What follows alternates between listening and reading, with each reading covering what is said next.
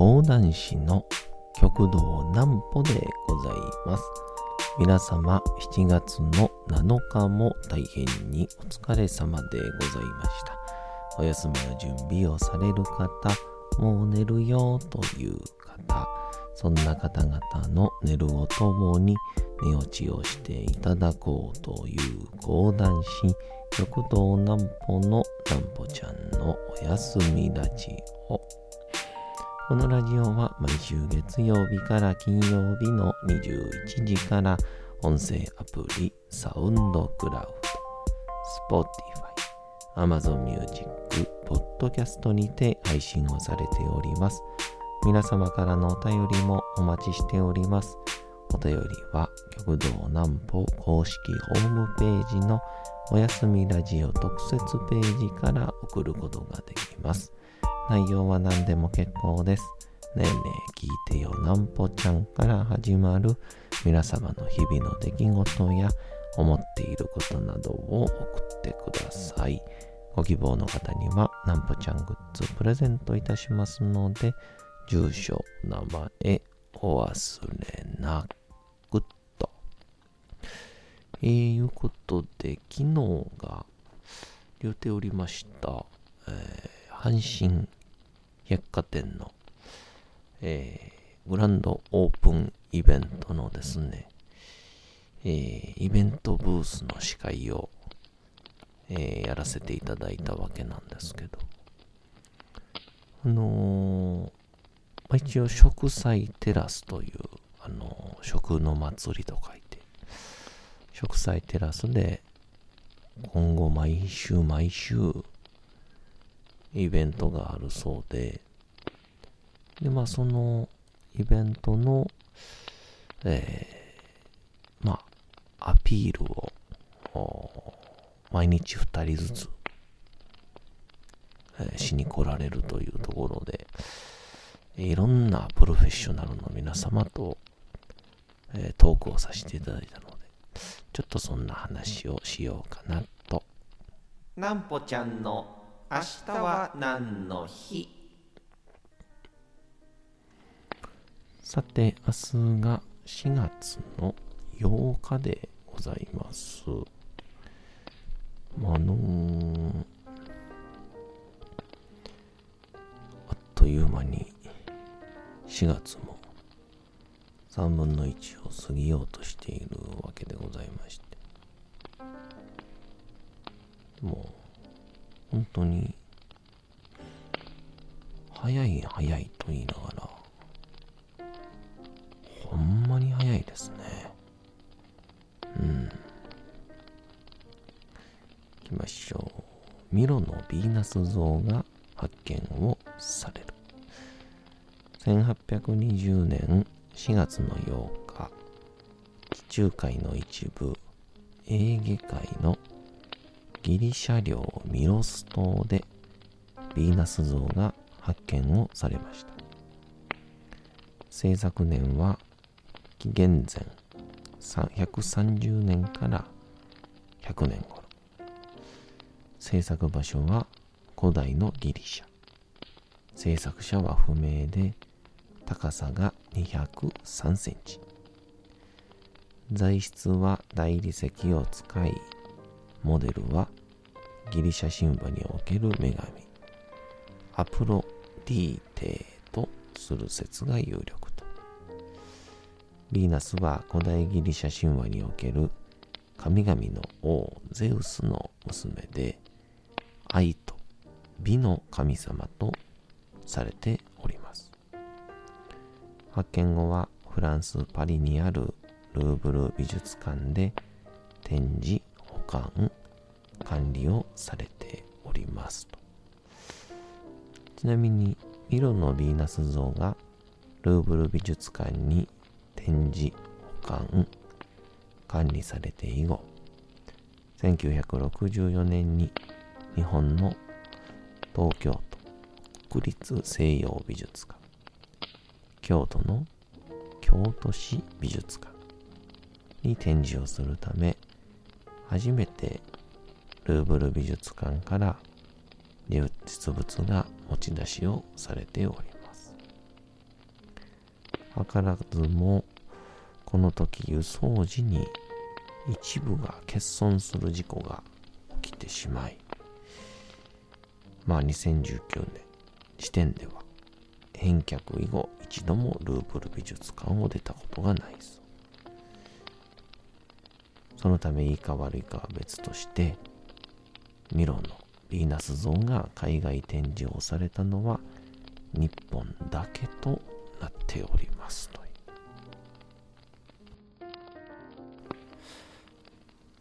まああのミロのヴィーナス像があの黄金比みたいなやつを昔に すいません。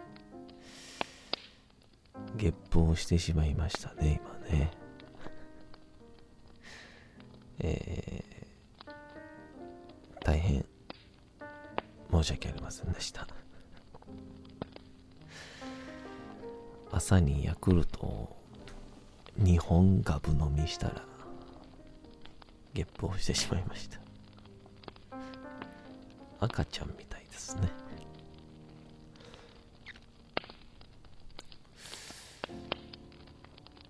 黄金比の話はやめましょう。ね。まあ、っていうので、阪神百貨店のグランドオープンということで、一応その2014年から改装が始まりまして、7年間ぐらいで地上階、1階から上の階の改装があって、で、去年の10月に、えー、まあ、半分オープンのようなことをして、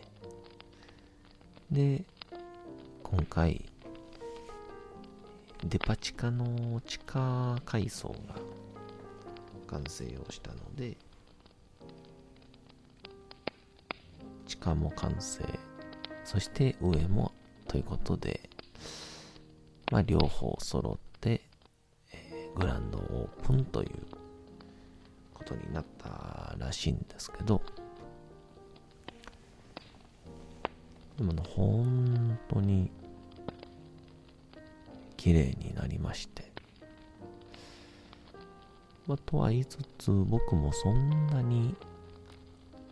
あの、阪神百貨店には、あ行ったタイプではないというか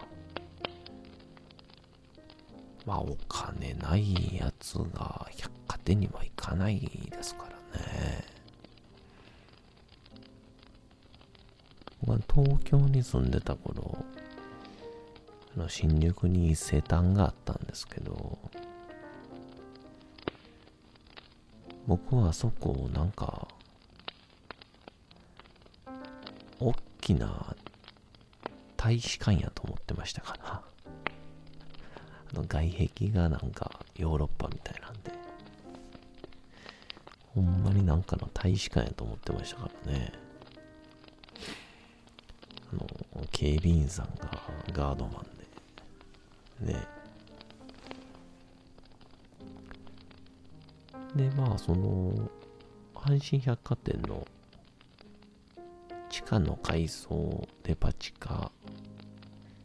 で、その1階ですね、地上1階。に、食祭テラスと、食の祭りと書いて、食祭テラスというのができまして。で、ここに、あの、これから毎週、毎週、イベントをするんだと。そのいろんな食にまつわる企画をまあ大阪の食文化ももちろん博多北海道東北四国中国っていうようなまあ単なる物産展ではなくて、それを、こう、イベントにちゃんとして、で、そっちのプロフェッショナルの、えー、皆様に、来ていただいて、その職にまつわる、えー、内容を話してもらったり、もっともっと実は人々がまだ知り得ないその地元の名産品であったりとか新しい食材そういうものを、えー、紹介していこうじゃないかというそういうのでいろんなプロフェッショナルを、えー、お招きするということで、それが今もう8月末ぐらいまではイベントがもうすべて決まっていて、それの、まあ、先取りと言いましょうか。そこに登場する皆様の代表の方が、このグランドオープン記念の5日間で順に登場するということで、昨日が初日で、で、一人目にお会いをしたのが、西村まどかさんというですね、フードライターの方なんですけども、サビーっていう雑誌があって、もう2、30代の女性が、多数読んでいるという雑誌で、まあ、そこの名物記者さんらしいんですけど。で、昨日のテーマが、可愛い手土産を見つけたっていうことで、あのー、なんか百貨店っていうイメージだと、まあ、結構重厚なお菓子を買って、のし紙をつけてっていう感じなんですけど、もうそうなんではなくて、えー、ちょっと、久しぶりの友人にとか、えー、久しぶりに会う恩師にっていう時に、やっぱ相手もそんなに、ぎゅうぎゅうしく、強々しくならない。で、あげる側としても、あお財布に優しい、ちょっと、プチ手土産みたいなものが、今、すごく、えー、スポットライトを浴びてるらしくて、っていうので、その西村まどかさんがですね、まあらゆるおすすめの、まあ、そのフィナンシェであったりとか、うん、プチケーキであったりとか、いろんなものを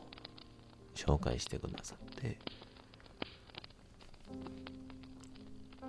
で、この、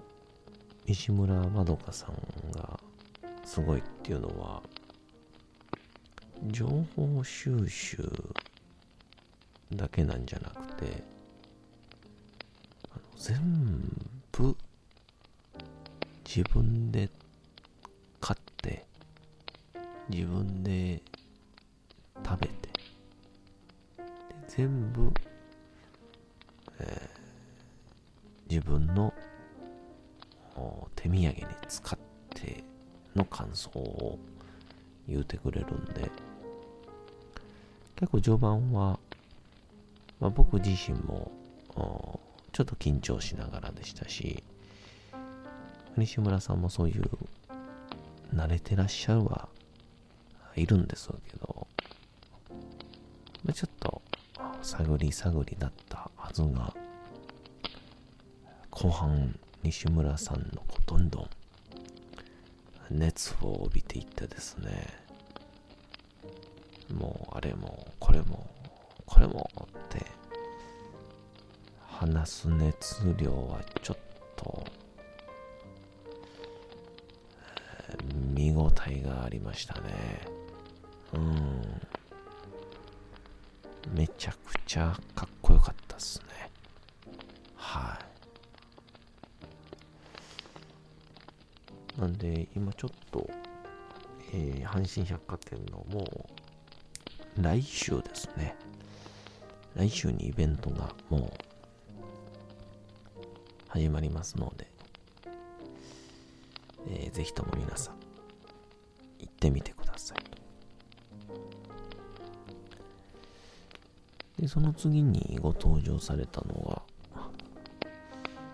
今時四国というイベントで、イオフード合同会社っていうところの大須、大須賀和人さんっていう方なんですけど、もう、めっちゃおもろいおじさんなんですけど、ずっとなんか、ボケたってしゃあないみたいなオーラ出してるんですけど、もともと大阪の方で、で、現在、愛媛県の西条市というところに拠点を移して、で、地域商社っていう名目で動いてらっしゃるんですけど、商社っていうとね、なんか大企業っていう感じがするんですけど、そうではなくて、その地域にもうすでにある、まあ、名産、えー、美味しいもの、また魅力的なもの。を、やはりその地域の人だけの知恵とかツールでは商品ができないものを一緒になって世間に売り出すお手伝いをしますよっていうようなそういうふうな、えー、お仕事をされてる地域商社の方だったんですけども、でこの西条市というところが、もう、まあ、海にも面してる。その上で、えー、山もある。みたいな、いろいろ含めて、あ、川か。川に面してるというので、アウトドアから食品から何でもある地域なんですよね。で、その中から、例えば、今、竹林問題とかね、竹林が広がりすぎるっていう問題に対しては、じゃあ、早めに竹を摘み取ってメンマを作ろうとか、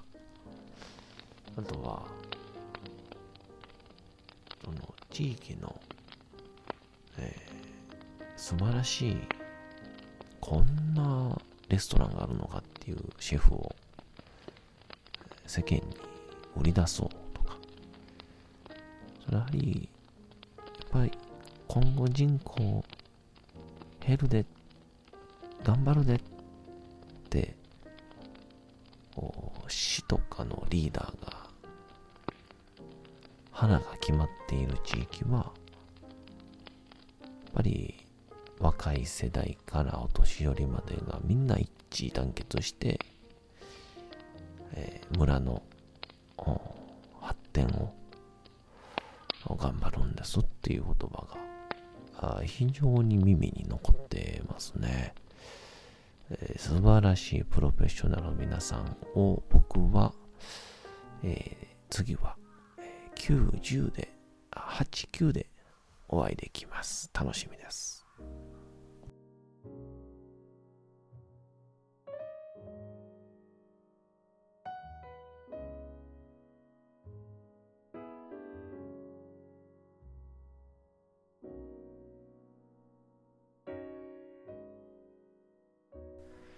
さて、時刻はうとうと朗読会の時間となりました。皆様、小さい頃眠れなかった時に、お父さん、お母さん、おじいちゃん、おばあちゃん、お世話になっている方に本を読んでもらった思いではないでしょうか？なかなか眠れないという方のお力に寝落ちをしていただければと、毎日様々な物語、小説をお届けしております。本日お読みしますのも小説吉田松陰でございます。着々と進んで、もう100何ページまでいってるんですよね。143ですね。まあ、やっぱり、本って毎日ちょこちょこ読むのがいいんですね。どうぞ本日もお楽しみください。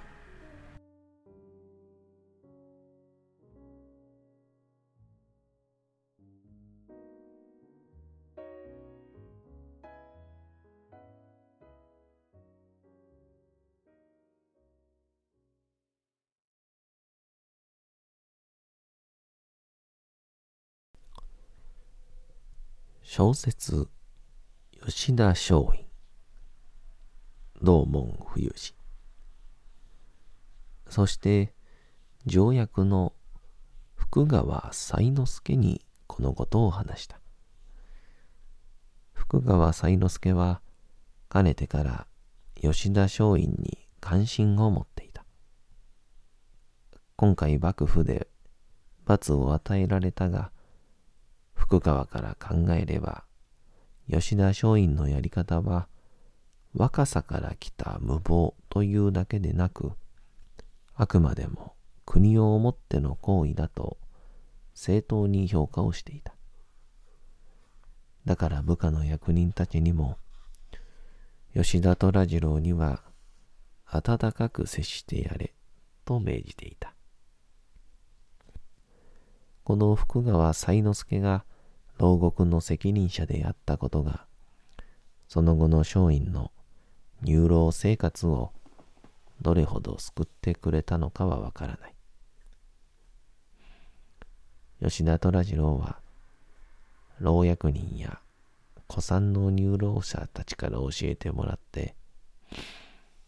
なぜ萩には道を隔てて野山国と岩倉国があるのかということを知った。つまり、野山と岩倉の命名の由来である。それによると、約200年以上前の昭法2年9月17日に事件が起こった。この野山国は長州藩の物頭野山清右衛門の屋敷だった。東隣に岩倉孫兵衛という武士が住んでいた。早く言えば、野山国も岩倉国もそこに住んでいた武士の名を取ったものだ。どういう原因があったのかはわからないが、岩倉孫兵衛が酒を飲んでしたたかに酔い、いきなり野山の家に飛び込んできて、貴様はけしからんやつだと、わめき声を上げると、刀を抜いて野山を切り殺してしまった。騒ぎを聞いて、北隣に住んでいた木梨喜左衛門が駆けつけた。しかしすでに野山清右衛門の息は絶えていた。岩倉孫兵衛はその場で逮捕された。武士社会には、理由はどうであれ、喧嘩は両成敗という不分律があった。そのために、岩倉家だけでなく、野山家も潰れてしまった。そして不祥事のあった両家の屋敷は、今後藩の牢屋として使うということになった。